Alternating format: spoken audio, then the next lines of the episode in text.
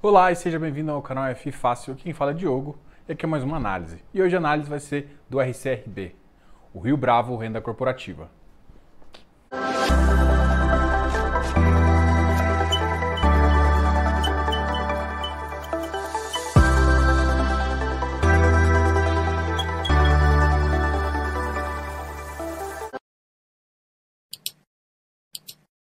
Como é que a gente vai fazer essa análise? A gente vai falar um pouquinho do ativo hoje e, apesar dele estar na oitava emissão, eu vou começar a contar para vocês um pouquinho da sexta emissão. Foi onde eu até peguei uma implicânciazinha com a Rio Bravo. Foi justamente por conta da sexta emissão e eu te conto o motivo. Depois gente falar um pouquinho da sétima emissão e vai vir com a oitava emissão justamente com os propósitos da oitava emissão e a, a viabilidade e o que, que eles acreditam para o fundo. E aí depois a gente faz um um, um bate-bola aí dizendo mais ou menos qual é a ideia do fundo e você vai decidir se ele se encaixa no seu perfil ou não para você decidir se você vai comprar. Então aqui é simplesmente uma opinião, uma estratégia uh, do fundo para ver se você encara ou não, beleza? Bom, hoje o fundo tem aproximadamente 20 mil cotistas, uma vacância física de 7%, uma cota de fechamento foi 175, ele tem um valor de mercado de 532,8 milhões e o valor da cota patrimonial em torno de 89 milhões. Então, o PL do fundo é 589 milhões, enquanto o valor de mercado é menor. Então, ele é um fundo que está descontado. Tem um PVP de 0,88, ou seja, o valor de mercado está acima do valor de mercado, o que pode ser uma oportunidade. A gente vai discutir um pouquinho se é realmente uma oportunidade ou se não é. Ele é negociado em torno de 1,6 milhões, ou seja, ele é um fundo bem negociado, é um fundo que se você precisa de liquidez para entrar e para sair, é um fundo que você vai encontrar essa liquidez. O último rendimento distribuído pela, pelo RCRB, pela Rio Bravo, foi de 0,85, dando um dividend yield da cota do dia de 0,49%, que atualmente é um dividend yield muito bom. Vamos começar falando um pouquinho da sexta emissão. A sexta emissão foi uma emissão 400, foi realizada em 2017 ela foi realizada entre outubro e novembro de 2017, começou ali em meados de. No finalzinho de setembro, né? E por que, que você está começando então pela sexta emissão, sendo que é um caso antigo? Bom, eu vou comentar pela sexta emissão e aí a gente vai conseguir ver um gráfico. Tá junto no artigo também, o artigo vai ser divulgado um dia depois do, do, do vídeo, mas basicamente é assim: o dividendo, é, da, depois da sexta emissão, caiu muito, mas caiu muito mesmo. Tipo, tava numa faixa de 0,120, aí uh, ele caiu para 0,80, mas logo um pouco antes. Mas a, a, Rio Bravo tinha já mencionado que o objetivo ia ficar em torno de 0,80, tá? Então não foi, é, isso não era tão novidade em relação ao I20, mas em relação ao 0,80. O que aconteceu foi que o fundo demorou mais de um ano, um ano e dois meses, um ano e três meses para fazer toda a locação. E nossa, e por que, que aconteceu isso? O Bravo então fez a compra do edifício Morumbi Parque. Esse edifício era alugado para Avenues. Ele era praticamente todo alugado para Avenues com um contrato atípico de mais de 15 anos. Só que a Avenues tinha um direito de compra. Ou seja, se ela quisesse, ela podia exercer dinheiro de compra e comprar a propriedade. O que aconteceu foi que um mês depois que o fundo comprou, ou seja, foi novembro, foi, foi falado, foi terminada a oferta, a oferta foi terminada, a sexta oferta foi terminada em novembro. Em dezembro, eles fizeram a comunicação de que adquiriram, o, o, o, o ativo veio para o fundo e em 3 de, de, de, janeiro de 2018, a, a Avenues, é, a Avenues é, exercer o direito de venda que ela tinha no contrato. Como era um contrato atípico, nos contratos atípicos você pode voltar a comprar, normalmente fica no contrato. Isso não é uma obrigatoriedade, mas estava no contrato. A grande questão é a seguinte: a Rio Bravo teve culpa em relação a isso? Não, não, é, não foi essa a minha implicância. Porque não tem como, eles, eles não têm como controlar. Mas, mas eles poderiam muito, não é possível que eles não conversaram com a Avenue, dizendo que eles iam comprar a laje e eles não fizeram algum indicativo de que isso poderia acontecer. Entendeu? É, ficou muito falho. E o que aconteceu? A oferta era de 54 milhões, essa só essa jogada, acumula, é, só essa compra era de 87 milhões, então era quase a maior parte do portfólio ia vir para isso, então isso ia garantir um pouco o rendimento do fundo nessa época. E com essa a Avenue exercendo esse direito de compra, fez com que o fundo ficasse meio sem chão, sem o que comprar. Então, tipo, eles iam comprar coisas secundárias no mercado e ele acabou uh, perdendo o, o, objeto principal da, da, da, do perfil. Então mudou toda a viabilidade, mudou tudo. E, ao mesmo tempo, o fundo perdeu inúmeros inquilinos. E isso, alguns eu acredito que foi um pouco falta de negociação, tá? Uh, e, e, durante um ano inteiro, se você for olhar, o dividendo caiu, o preço foi lá para baixo, foi um fundo que sofreu muito. A, a Rio Bravo não conseguiu ser tão clara com esse fundo durante esse período e para mim esse fundo ficou um pouco esquecido pelo Rio Bravo. Foi essa impressão que eu tive como cotista na época.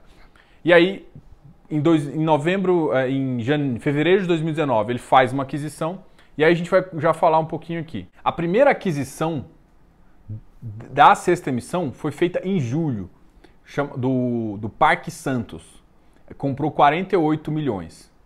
Então, essa, esses 48 milhões era para acontecer realmente, acabou demorando também um pouquinho mais.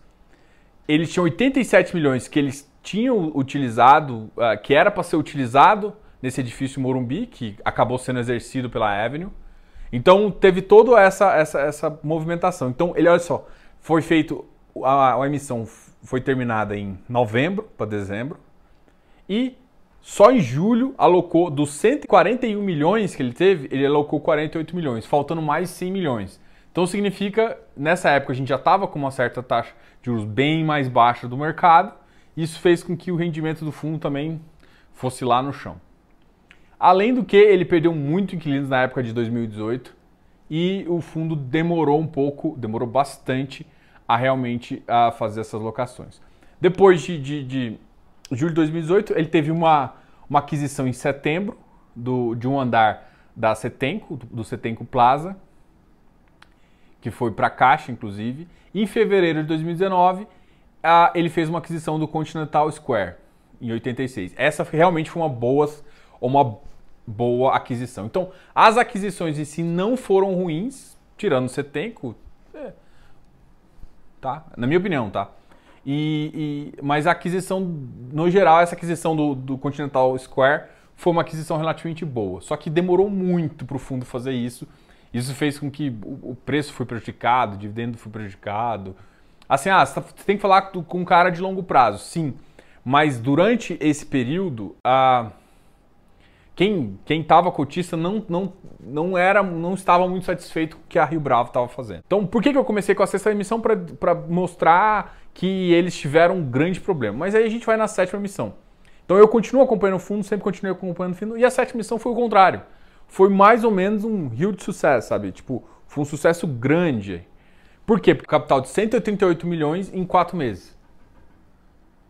Em praticamente quatro meses eles alocaram todo o capital. E alocaram muito bem também. Então, em termos de sexta emissão, ou seja, o que eu quero te mostrar também é tem que tomar cuidado, porque existem é, essas condições de mercado acontecem, não tem como prever 100%. Mas como que a gestão age com isso, eles têm como controlar. E, na minha opinião, eles não agiram bem durante o, a, essa, essa crise que, que aconteceu com o fundo, entendeu? Foi essa a minha opinião. Mas, em compensação, a gente está aqui também para falar de toda a história desse fundo a partir da sexta emissão. E da sétima emissão foi uma excelente emissão teve boas aquisições, conseguiu melhorar a termos de vacância. A sétima missão, ele fez uma aquisição. Foi a aquisição do Girassol, do Parque Cultural Paulista e também do, do Alameda Santos. Então, esses três foram justamente a, o que o fundo fez a aquisição. Todas as aquisições nesse sentido foram boas. É, eu, eu, prefiro basicamente aquela. A, a, o Continental, na verdade. O Continental, para mim, é um, um, uma região melhor mas a estratégia do fundo está um pouco concentrada, talvez pelo expertise da própria Rio Bravo, em relação à Paulista, tá? E isso é uma estratégia deles e não é uma estratégia ruim. Hoje o centro econômico ainda está um pouco paulista, eu acho que nunca vai deixar de ser exatamente, né? Mas tem um pouco também na Faria Lima. Então é importante estar exposto. Esse fundo ele está um pouco exposto mais na JK, não na Faria Lima. Então tem Faria Lima e JK. Ele está mais exposto na JK mas a região que ele está exposto também é uma região muito boa. E bastante na região da Paulista, o que eu não acho ruim, eu acho bem interessante também, mas você tem que entender se essa é a sua estratégia. É, tipo, a Paulista não é hoje considerada a, uma das regiões mais prime de São Paulo. São regiões ainda que a região ali da Faria Lima JK ainda, é considerada um pouco melhor. O fundo é mais concentrado na Paulista, e isso é uma coisa que você tem que considerar quando você for analisar ele na carteira. Então, por exemplo, se você gosta da Paulista também, você acha que, que faz, faz sentido um, um fundo que está localizado ali e um outro de Paulista. E aí a gente vai analisar um pouquinho a, da sétima emissão, então a gente não tem o que falar. Tem considerações que o fundo ainda tem espaço para ganhar. O que, que é? É? O fundo tinha sofrendo isso, não só esse fundo, mas quase todos os fundos de laje corporativa estava sofrendo com a, o baixo uh, uh, valor de aluguel por metro quadrado. Então, e o fundo já deixou isso bem claro que ele quer aumentar isso. A oitava emissão veio com um portfólio claro, veio para fazer um retrofit no Alameda Santos.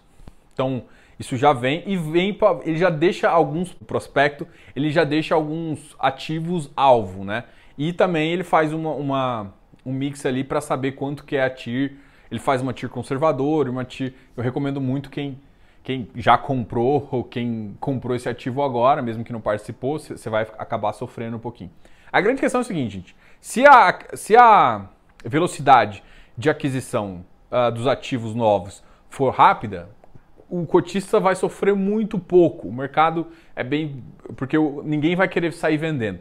Mas quando demora muito, mas quando demora muito, o ativo acaba sofrendo demais. E isso gera um impacto diretamente em você. Então, assim, a gente teve uma missão muito ruim. A sexta missão foi, tipo, para esquecer. A sétima missão já foi muito boa. E a oitava missão, a, a gente vai ter que ver. A ideia de retrofit eu gosto muito, mas a gente tem que pensar, por exemplo, que não é só esse fundo que está fazendo isso, essa, essa ideia. Tem mais fundos que fazem isso, agrega valor ao cotista Ponto, eu gosto dessa ideia. Tem que saber do expertise, se eles tão, vão conseguir realmente entregar e aumentar o valor patrimonial e tudo mais. Um outro fundo que tem feito isso e, e que tem sofrido, por exemplo, para a gente fazer uma base de comparação, foi o HGRE, que justamente também pega alguns ativos ali próximos da Paulista. O tempo de, de, de, de realocação desses espaços vagos não está exatamente como foi previsto inicialmente. E por quê? Justamente agora a pandemia realmente piorou, a gente estava numa a gente estava já mudança da recuperação para expansão do mercado imobiliário, então isso deu uma atrasada nessa relação. Então a gente tem que entender que essa relação ainda é complicada, então é, eu, eu acho que é importante o fundo fazer o retrofit, mas eu, eu, não, eu não vejo que a velocidade de, de aluguel uh, vai ser tão rápida. Não acho também que eles não vão conseguir atingir uh, os metros quadrados. O que, que eu estou querendo falar? A vacância vai ainda ser difícil baixar, mas vai ser quase impossível não aumentar os valores dos metros quadrados. Sexta missão ruim, sétima missão boa, oitava incógnita. Okay? Eles colocaram três metas, eu gostei disso. Eles fizeram isso com a sétima missão, não fizeram isso com a sexta. Tá? A sétima missão, eles, a, sexta, a oitava missão, eles colocaram três metas.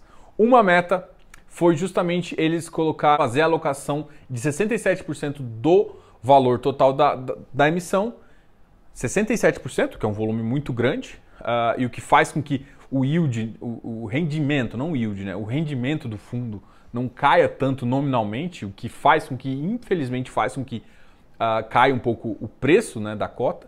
Mas beleza, se é investidor de longo prazo, o que te interessa é justamente o que o fundo consegue agregar. É mais ou menos isso que você tem que olhar. E, e se você vai confiar na gestão para fazer que vai agregar para você. É, são essas duas coisas. Investidor de longo prazo, rendimento é importante? É.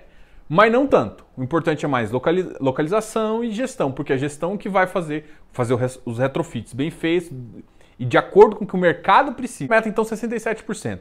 Ótima meta. Uma segunda meta também que eu gostei, que não tem a ver com a emissão, mas o que aconteceu? A caixa que ocupava o Cetenco, um ativo do fundo, é, que a caixa deixou, fez, ela desocupou esse ativo. Então, o fundo quer, em até fevereiro de 2021, o que eu acho extremamente curto prazo, eu acho essa meta uma das mais difíceis dele conseguir. 67% é, é fácil, deixa ele ter um bom pipeline. Tá? O, agora, a meta de, de fazer essa ocupação é uma meta excelente. O fundo tem que ter essa meta mesmo. Mas eu, eu só tenho que entender que, tipo assim, se eu vou conversar com você para entrar, eu não entraria com esse pensamento de até janeiro de 2021 a ele tá. Só que se ele colocou essa meta, pode ser que ele já saiba que tem alguns interessados, né? Eles colocaram também um preço de metro quadrado para a região que eu também não sei se ele vai conseguir executar. As, as regiões da Paulista eu sei que, que vai melhorar, JK e Faria A grande questão é a seguinte, mas nossa, mesmo em corona, com coronavírus, sim, Diogo, o que todo mundo achava que ia sair, porque tem, tinha muitas tinha muitos prédios que estavam 80 reais o metro quadrado, mas muitos prédios excelentes, triple A's, A's em regiões até da Paulista estava 80. Então o que, que eles estavam imaginando? Que de 80 ia passar para 160, 170, que era normalmente o preço isso uh, lá de 2013, 2015 mais ou menos. O que, que vai acontecer muito provavelmente? Eles não vão conseguir colocar para 170, mas 140, 130 é, é mais possível de fazer isso. Então os fundos, as revisionais vão vir vão ajudar o fundo em termos de rendimento. Então, isso, isso vale principalmente, ele, ele, tem um portfólio muito na Paulista, então a Paulista estava acho que em 80, 70, a maioria dos contratos que eles comentaram, e deve ir para 120 ou 110. Então isso é ótimo. Não vai conseguir para 140 ou 150, que era o que muita gente no mercado estava pensando no início, no final de 2019, no final de 2019, a gente, quando a gente ia fazer alguma projeção, eu pensava nesse, nesse sentido, mas não vai ser isso. Faz sentido para você esse tipo de portfólio? Beleza, não faz. Ele também tem uma meta 3. Eu acho que eu não falei da meta 3, né? Meta 3. Qual que é a meta 3 então? A meta 3 é ter uma previsibilidade de rendimento. Essa é uma meta interessante, mas não é tão tangível. Não é tão tangível de fazer, não é tão simples da, da gestão conseguir. É ótimo. Mas, será que vão conseguir? Enfim, a, a grande questão é a seguinte: previsibilidade de caixa é lindo. É lindo. Todo mundo adoraria ter previsibilidade de caixa, mas a gente está numa empresa, a gente, mesmo que a gente não seja uma empresa exatamente, é um fundo. Um fundo tem vacância. É, é igual você falar assim, beleza, eu tenho um condomínio com vários apartamentos, eu quero ter previsibilidade de caixa. É difícil, tá? Eu acho que é uma, uma, atingir uma como meta é mais fácil. O fundo está ficando cada vez maior, né? Ah, com o patrimônio, aumentando o patrimônio, cada vez mais dilui essa, esse, esse fato de vacância. Mas para mim, por exemplo, um dos probleminhas que esse fundo tem hoje em dia está no Rio. É o, o, ativo da Candelária e o ativo do Flamengo, que é para mim são os dois ativos que têm mais vacância, inclusive, e que bastante. Apesar do PL deles ser bem pequeno no fundo, mas ele tem relativamente uma vacância e isso, isso atrapalha um pouco o fundo também. E o Rio não é uma coisa que a gente tem uma previsão de de voltar igual São Paulo. Né? São Paulo a gente já está já tá começando a falar em aumentar o metro quadrado uh, do aluguel. No Rio, a gente ainda está pensando em talvez baixar a vacância, porque na verdade a vacância já estava alta, estava em torno de 30%, e a vacância agora, durante depois da crise, aumentou. E aumentou não porque as empresas, porque existem dois tipos de, de, de vacância, né? A vacância quando tem gente, uh, por exemplo, São Paulo, o que aconteceu, é, Teve muita empresa, claro, que, que quebrou, que, que, acabou saindo mesmo da, da cidade, mas muita gente trocou, utilizou a crise para mudar uh, de perfil. Ou seja, estava num A, foi para um triple A. Estava num A, foi para um double A. Ele melhorou a região com o mesmo preço. Então ele aproveitou e, claro, congelou o preço por um tempo. Então foi a movimentação de São Paulo foi nesse sentido. No Rio, a gente ainda está na movimentação contrária. A gente está com empresas saindo, saindo sem, sem não estar tá tendo troca ainda, né? Então o, o começo é, da visão ali do Rio seria quando começasse a, a ter essas movimentações para regiões uh, mais prime ali, da região do Rio, talvez um, um prédio na Barra, ou, ou quem está mais concentrado em petróleo, talvez próximo ali do centro. Seria essa movimentação de absorção dessas regiões para sim depois ter uma região que ficou muito boa de apartamento também no Rio, que foi a parte do novo do porto lá. Para você ter ideia, o ativo da Candelária ele está com uma vacância de 66% e o ativo uh, da, do Flamengo, Internacional Rio, está com uma vacância de 46%. Os, os ativos que estão ali próximo da Paulista, eu acho que eu nem vou comentar, porque para mim aqueles lá, para mim é o cerne do fundo, tá? O Setenco que eu falei, Parque Paulista, Alameda Santos, Parque Santos e Parque Cultural Paulista. Esses cinco, para mim, são os ativos que mostram isso e, e ele tem muita é concentração na Paulista e é assim, para mim eles têm muita ideia de valor e preço ali desses ativos, tá? Para mim, o JK, que inclusive eu acho que foi o primeiro, foi o ativo que definiu esse, esse, esse fundo, que ele chamava FFCI. Em novembro de 2019 saiu de FFCI para e ele passou a ser o RCRB 11. O JK Center e o Continental Square, para mim, são os, os, os ativos que estão um pouco melhor localizados. Depois tem o Jatobá, que está na região ali da Berrine, e o Girassol, que está na região da, da, Vila Madalena. Olha, o fundo teve uma, teve uma recente venda aqui de anual de 25%, como foi uma venda excelente. Foi do edifício Parque Paulista. Foi uma compra realizada em 2016 com preço do metro quadrado de aproximadamente 11 mil metros quadrados, com uma venda de 20 mil metros quadrados. A gestão ativa do fundo, ela faz boas trocas, né? Diferentemente, por exemplo, a gente já, já falou um pouquinho do BRCR também, que teve umas aquisições um pouquinho mais conturbadas. Até o HGRE, que tem uma excelente gestão também, já teve algumas trocas que foi conturbadas, trocas por vacância e tudo mais. Mas, uh, por exemplo, esse fundo teve essa, essa excelente venda nesse momento bem complicado. Isso é importante colocar também que o fundo faz essa troca, eh, essa, essa recomposição de portfólio de forma bem atrativa para o seu uh, cotista. E se você for olhar ao longo do, do tempo, se, se você consegue ver que vira e mexe o fundo consegue agregar mais valor com essas vendas ativas, que é característica de uma gestão ativa.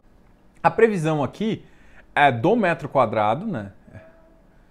O, da região aqui, ó, por exemplo, da região da Paulista, que para mim eu acho que é aqueles mais estão, estão aqui, a região para para 2020 eles colocaram 92 e a vacância 11.4. É isso que eu tenho visto também.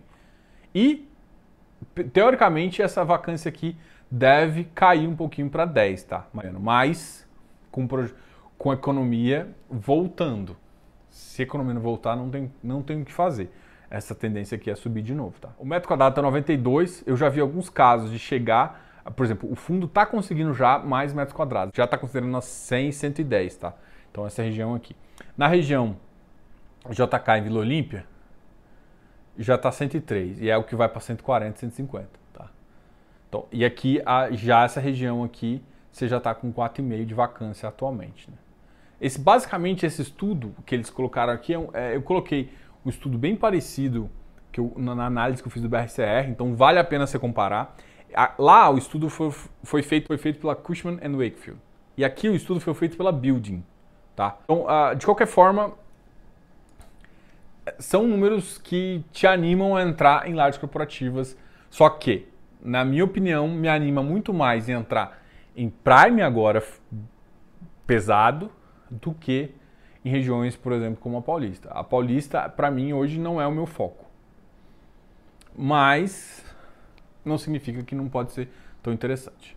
Beleza? Gostaria de convidar todo mundo que se inscreva aqui no canal, dá um like nesse vídeo e não se esqueça sempre, sempre, sempre de comentar. Eu quero saber o que, que você está achando do RCRB 11, o Rio Bravo Renda Corporativa. O que você está achando desse fundo? Você já tinha acompanhado a sexta, a sétima missão? Você conhecia essas missões? Fala aqui para mim qual é a sua opinião, o que, que você acha. Fala um pouquinho do mercado que você está achando, o que, que você acha agora do mercado de lajes corporativas. Comente aqui tudo embaixo que eu quero saber um pouquinho da sua opinião. E vale a pena entrar? Você tem, você quer continuar? O que, que você achou desse fundo? O que, que você está achando da gestão? Grande abraço, Diogo, canal F Fácil.